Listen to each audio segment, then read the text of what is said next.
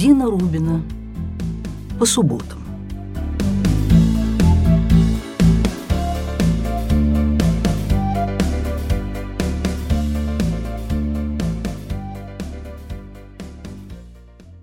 Приветствую вас, дорогие мои, и рада нашей очередной встрече. И, думаю, уже без особой натяжки могу сказать «Ура! Пришла весна!» У нас потрясающим фиолетовым цветом занялось небольшое такое деревце, вечный весенний сюрприз. В Европе его называют церцис или багряник европейский. В русской и еврейской традициях оно называется иудиным деревом.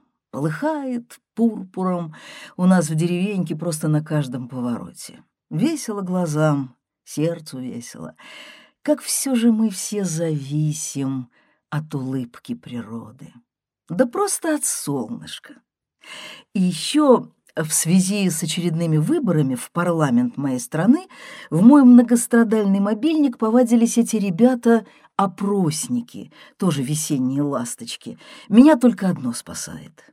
Мои умные и ушлые детки — поставили в мобильник такую опознавательную программку, которая при любом неизвестном номере выдает потрясающую фразу «Возможно, это мошенники».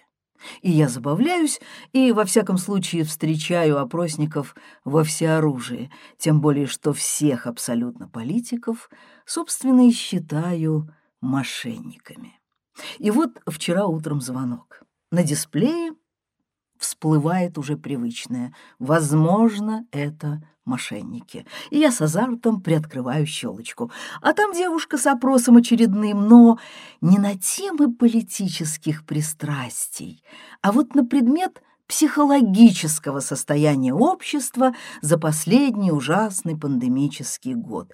И вопросы все такие чудесные. Сколько раз за время пандемии меня посещали суицидальные мысли, принимаю ли я антидепрессанты, не одолевают ли меня приступы неконтролируемой ярости и желания убить собеседника. Да-да, подтвердила я, одолевают и конкретно в данный момент. Ну, отключилась, само собой, но задумалась.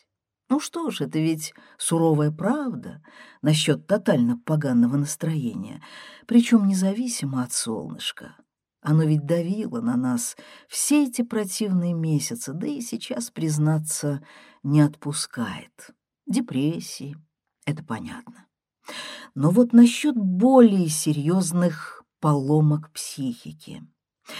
И я позвонила своему другу Володе. Он психиатр, очень помогает мне с медицинскими реалиями в моей новой работе. Я как раз пишу книгу, в которой главный герой — врач-психиатр.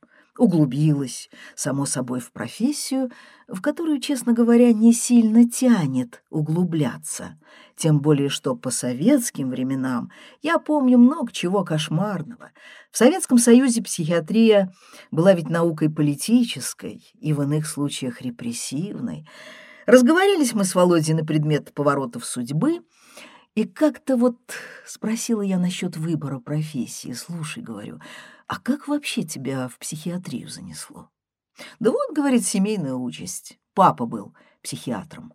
Мама была гинекологом, и когда надо было в ординатуре выбирать специальность, я рассматривала гинекологию, но мама была против. Сказала, в гинекологии нужны крепкие нервы. Ежеминутная собранность. Гинекология — это огромная ответственность. Это все не для тебя. Займись-ка лучше психами, вот как папа. Это каста, профессия, в которой никто ничего не понимает, никто ничего не делает, только болтает и получает двухмесячный отпуск и надбавку к зарплате. «Вперед, мой сын!» — сказала она. «Ты там успешно затеряешься. Там вообще врачу с пациентом легко поменяться местами. Ну, папа, конечно, по этому поводу изъяснялся совершенно иначе. Он говорил об ощущении власти, своего могущества, о том, что, разговаривая с пациентами, психиатр чувствует себя умным, изощренным в логике, даже всевидящим. Ты, говорил папа, по сути ощущаешь себя немножечко богом, и не только богом, заметила на это мама, но и Наполеоном, и князем Игорем, и папой римским. И вот, говорит Володя, я поступил на психиатрию, и, знаешь, я полюбил этот предмет, эту профессию и занимался ей увлеченно. А по окончании ординатуры распределился в больницу. Папа когда-то там работал. И меня в детстве бывало, знаешь, заболею, в школу не пускают, я с собой, значит, он с собой меня на работу и водил. Ну, вот меня туда распределили. Пришел я устраиваться, главврач, усталый такой, замученный человек. «Ждем вас давно, уважаемый выпускник ординатуры», — говорит. «А вы, вы что, хотите прямо сейчас заступить? Может, не стоит, смысла нет, уже два часа дня. Давайте так, вы погуляйте, отдохните, поспите, наберите сил и возвращайтесь вечером, я вас сразу поставлю на ночное дежурство, сразу в дело, так сказать, в первый бой. Будет ваш дебют. И я, говорит Володя, честно говоря, обрадовался. Понимаешь, ночное дежурство, оно всегда поспокойнее дневного. Ночью покемарить можно и покурить так отдохновенно, выйти на крыльцо, над тобой звезды, дымок от сигареты вьется. Дом-то спать не удавалось тогда. Мишка был трехмесячный, устраивал ночные оргии, в общем, мы с женой ползали, как осенние мухи. Так что он жульничал и домой не поехал. Поспал в скверике на скамейке, завалился на бок, вытянул ноги, сладко так улетел под ветерком. Ну да, в больницу вернулся вечером. Вернулся вечером, никто его не знал. Там толстая санитарка со шваброй только окликнула. «А вы кто такой?» «Ну, я новый доктор», — сказал Володя. «А, доктор, ну, милости просим». И сразу ясно стало, что покемарить не удастся. В эту ночь больница работала на город. «Что значит на город?» — спросила я. «Ну, понимаешь, она принимала больных по скорой помощи в общегородском графике. Ну, например, там каждая больница раз э, в две недели принимает э, скорую помощь. Понимаешь, а психиатрический больной, поступивший по скорой, это, как правило, острая форма, ну, такой буйный вариант. Так что с самого вечера пошел у меня интенсивнейший конвейер. А принимал-то я один, да медсестра Маша. А кроме нас там только толстая эта нянечка возила шваброй по полу. Буйных больных, их, знаешь, привозят, в принципе, упакованных. Их пеленают уже в скорой. Ну, как схватили, так и завернули. Есть приемчики у бывалых санитаров. Иногда их заворачивают вместе с разными предметами. Вот больной держал в руках на момент приступа какой-то предмет, знаешь, говорит Володя, вот когда много позже я покупал детям киндер-сюрпризы, вот те как раз и напоминали мне спеленутых безумцев с разными начинками в коконе. Надо сказать, Володя привык соблюдать в этом сугубую осторожность. Он мне рассказал, что однажды, еще на практике в ординатуре, был свидетелем такого внезапного киндер-сюрприза.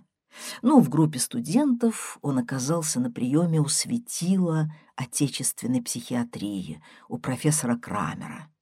Эм, такая небольшая благоговейная стайка, они все в белых халатах, в колпаках, уважительно толпились чуть поодаль от профессора. А Крамер, Аркадий Леопольдович, он был похож на молодого Луначарского, лощенный, бородка клинышком.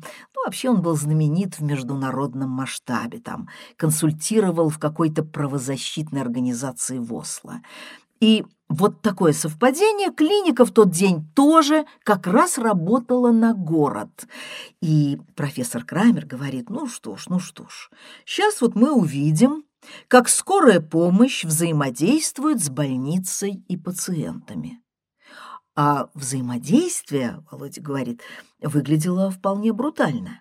Распахивается дверь, Два огромных санитара втаскивают в комнату мужика, спеленутого, как египетская мумия, втащили, поставили перед профессором стаймя. И тот аж задохнулся. Боже мой, боже мой, как так можно? Это же человек. В первую очередь это человек со своей душой, своими чувствами, мыслями. Немедленно развяжите. Доктор, он же буйный. А профессор, вот он, вот он как-то аж закипел, закипел, он не унимается. «Оставьте!» — кричит. «Каждому можно найти подход, объяснить, отыскать слова, которые тронут душу, которые дойдут до сознания. Вы сейчас убедитесь, и каждого человека можно убедить. Давайте, развязывайте». «Ну, дело ваше», — вздохнул так бугай-санитар, и они с напарником принялись раскручивать рукава смирительной рубахи, а когда раскрутили до конца, впечатляющая картина открылась. Руки на груди, в руках топор. Профессор отпрыгнул назад, отдавил ноги студентки нашей и завизжал «Быстро завязывайте! Быстро! Скорее, скорее, идиоты!» Ну, короче, Володя с медсестрой Машей, они успели принять уже нескольких больных, и вдруг дверь в кабинет распахивается, и размашистыми шагами по-хозяйски в комнату входит крупный такой лохматый мужчина с сизым лицом. «Здоровенький булы», — говорит. «Значит так, доктор, сейчас поставишь мне капельницу с физраствором, с глюкозкой, с витамином С, можно добавить мочегонное для форсированного диуреза, ну, скажем, лазикс». Володя торопил и молча смотрел на неизвестно откуда свалившегося бугая этого. Больница-то закрыта, в сущности, по тюремному протоколу. Попасть сюда можно только на карете скорой помощи. Так откуда же он взялся? А вы, извините, кто такой? Короче, диспут закрыли? Не надо, ляля, я десять дней в запое. Сказано тебе, ставь капельницу. Хорошо седуксен еще добавить. Сто раз повторять не стану. Володя смотрел на него еще две-три секунды и обернулся к медсестре. Тогда он еще не знал, что она дура набитая. И спрашивает Маша, кто это? «Ой, да это Ванька!» И она так еще рукой махнула. «Ванька? Ну да, местный хулиган. Когда-то работал у нас санитаром. Когда у него запой, вот является, скандалит. И что вы тогда делаете, Маша?» Что нужно делать, Маша? Ой, да просто сказать, Ванька, пошел отсюда вон. Володя говорит, это был первый и последний случай в моей врачебной практике, когда я прислушался к мнению среднего медперсонала. И он повернулся к пришельцу и сказал, как ему посоветовали, «Ну-ка, Вань, по-быстрому вали отсюда». Ваня взревел, развернулся и со всей силы звезданул доктора в левый глаз. Пол лица у доктора обрушилось, заполыхало и онемело. Он едва удержался на ногах, но сразу же ринулся на Ваньку. Сцепились они намертво, катались по полу, сшибая стулья, штативы, колотя друг друга головами об пол — Маша куда-то там выбежала, кричала где-то там в коридоре, неизвестно кому взывая, но ей подвывала толстая нянечка. Ванька-то, видимо, когда-то, как и многие санитары, был мужиком могутным, но был истощен многодневным запоем, быстро стал выдыхаться. Володя же, несмотря на скромную комплекцию, был жилистым, здоровым, трезвым и злым. К тому же еще в студенческие в студенческой жизни он года два занимался самбо, даже участвовал в городских соревнованиях. Ему удалось, наконец, Ваньку одолеть, оседлать, да еще и вывихнуть ему руку с плеча. Тот взвыл, заорал, засучил ногами. Очень вовремя в кабинет врезались, забыв привезенного пациента два санитара с подъехавшей скорой. Ваньку стреножили, закатали в полотенце, вызвали машину, увезли по травме. Ну, Володя что, кое-как дотянул до утра, продолжая принимать больных и чувствуя, что половина лица пульсирует горячим гейзером, а левый глаз просто уже ничего не видел, истекал таким потоком слез. Ну, а утром, говорит Володя, утром надо было дежурство сдать.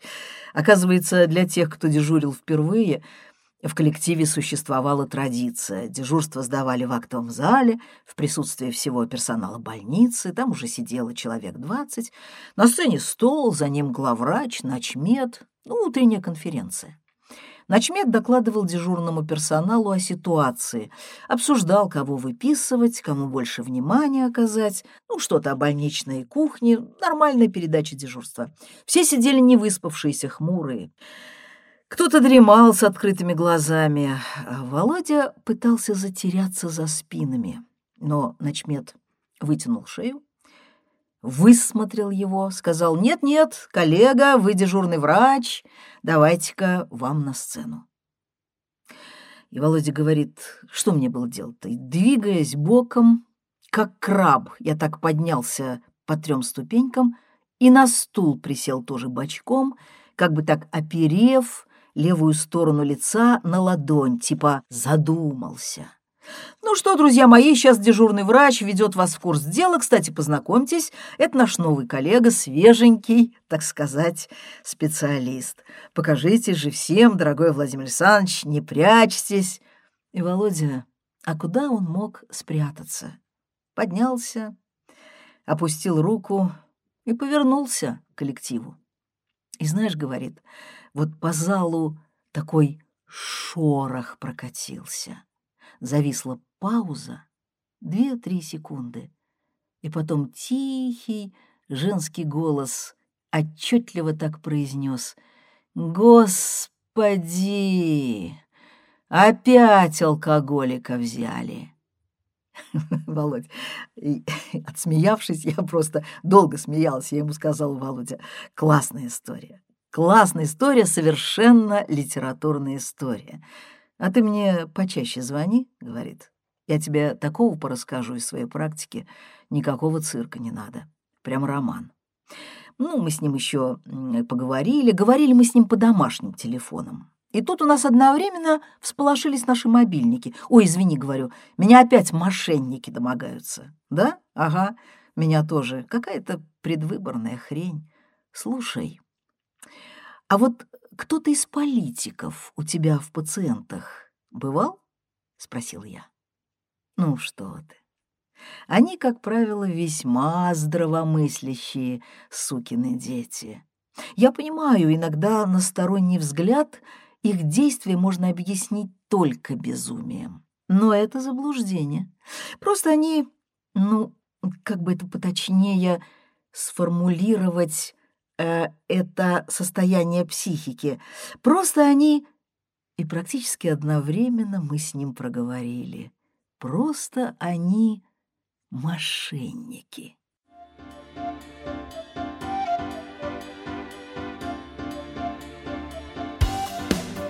Друзья, я буду благодарна, если вы поставите ваши оценки и напишите комментарии под моим подкастом на тех платформах, где мы с вами встречаемся.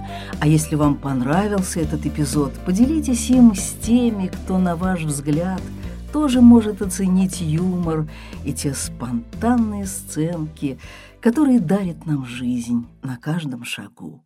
Ссылки на наши соцсети в описании этого эпизода.